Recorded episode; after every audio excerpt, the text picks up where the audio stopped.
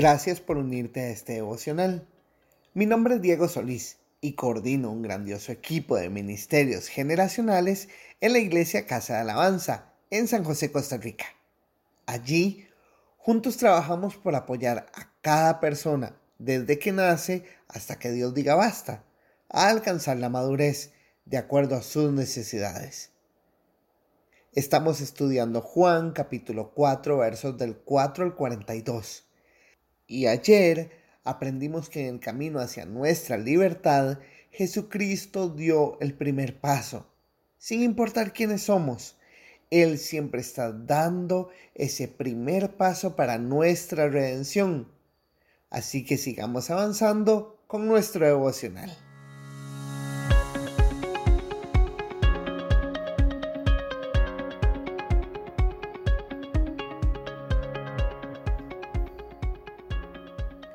Jesús acaba de arrancar una conversación con una samaritana, algo política y religiosamente incorrecto para un maestro judío de la Palestina del primer siglo. Sigamos caminando nuestro pasaje. Leo para todos Juan capítulo 4 y ahora los versos del 12 al 19. Y como te dije ayer, no te quedes solo con lo que yo estoy diciendo. Por favor, vea la palabra léelo tú mismo, verifícalo, profundiza en eso, ¿de acuerdo? Ahora sí voy a leer. Dice así. ¿Acaso eres tú mayor que nuestro padre Jacob, que nos dio este pozo del cual bebieron él, sus hijos y sus ganados? Respondió Jesús y le dijo, cualquiera que bebiere de esta agua volverá a tener sed, mas el que bebiere el agua que yo le daré no tendrá sed jamás, sino que el agua que yo le daré será en él una fuente de agua que salte para vida eterna.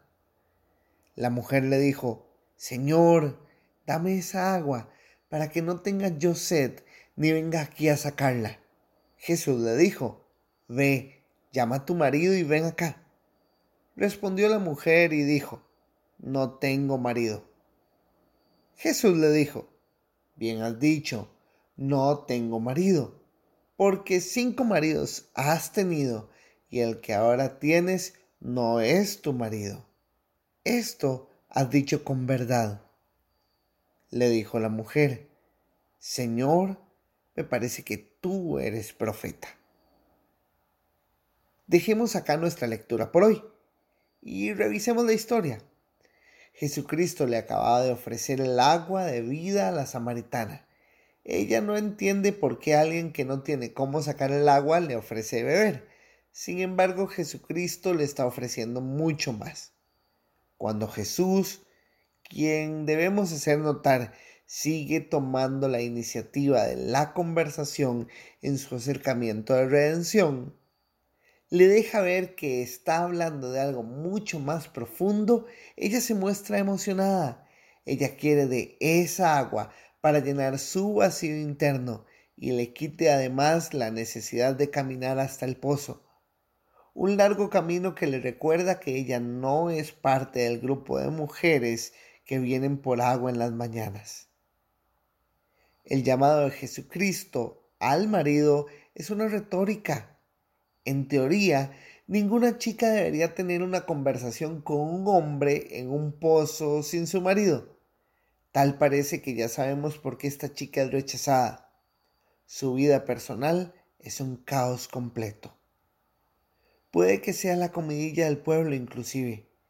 Tantos fracasos la han de haber marcado al punto que viaja sola por agua a mediodía.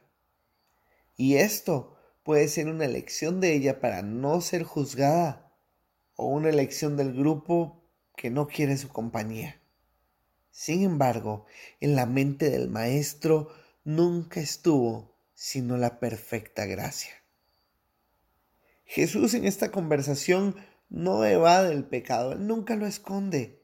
Sin embargo, me imagino que su voz debió transmitir toda la paz del universo puesto que la conversación continuó a pesar de que Jesucristo le dijo su condición. La redención de ella era el único objetivo del Maestro. Al finalizar la lectura de hoy, ella le reconoce como profeta. Y mañana seguiremos con la historia. Ahora pensemos en lo que significa para nosotros. Nuestro buen Dios está ahí y no importa que tantas veces nos hayan desechado las personas, no importa si somos un caos, si la gente nos señala, si no somos los más aptos. Al final de cuentas, Jesucristo vino por los enfermos. Y muchas veces nos encontramos en esa posición. Tantos errores en conjunto que las etiquetas nos marcan, pero no para Cristo. Jesús tiene una sola cosa en mente, romper todas esas etiquetas, soltarnos de todas las amarras y darnos su libertad. Oremos juntos. Jesucristo, gracias por tu bendita gracia que nos ha topado sin importar nuestros errores. Gracias porque tu amor nos puede lavar y corre a nuestro encuentro infinidad de veces. Gracias porque a pesar de que nosotros seamos un caos, tú eres la fuente de agua viva que busca saciarnos completamente. Ayúdanos a tomar de ti. Gracias Señor Jesús, porque sin importar quiénes fuimos ayer, tu gracia nos puede ayudar a entregarnos completamente a ti hoy. Gracias porque nuestro pasado no es un obstáculo para ti. Amén. Amén. Mis amigos, que nuestro buen Dios nos muestre el camino hacia nuestra libertad. Nos escuchamos mañana. Un abrazo. Ánimo.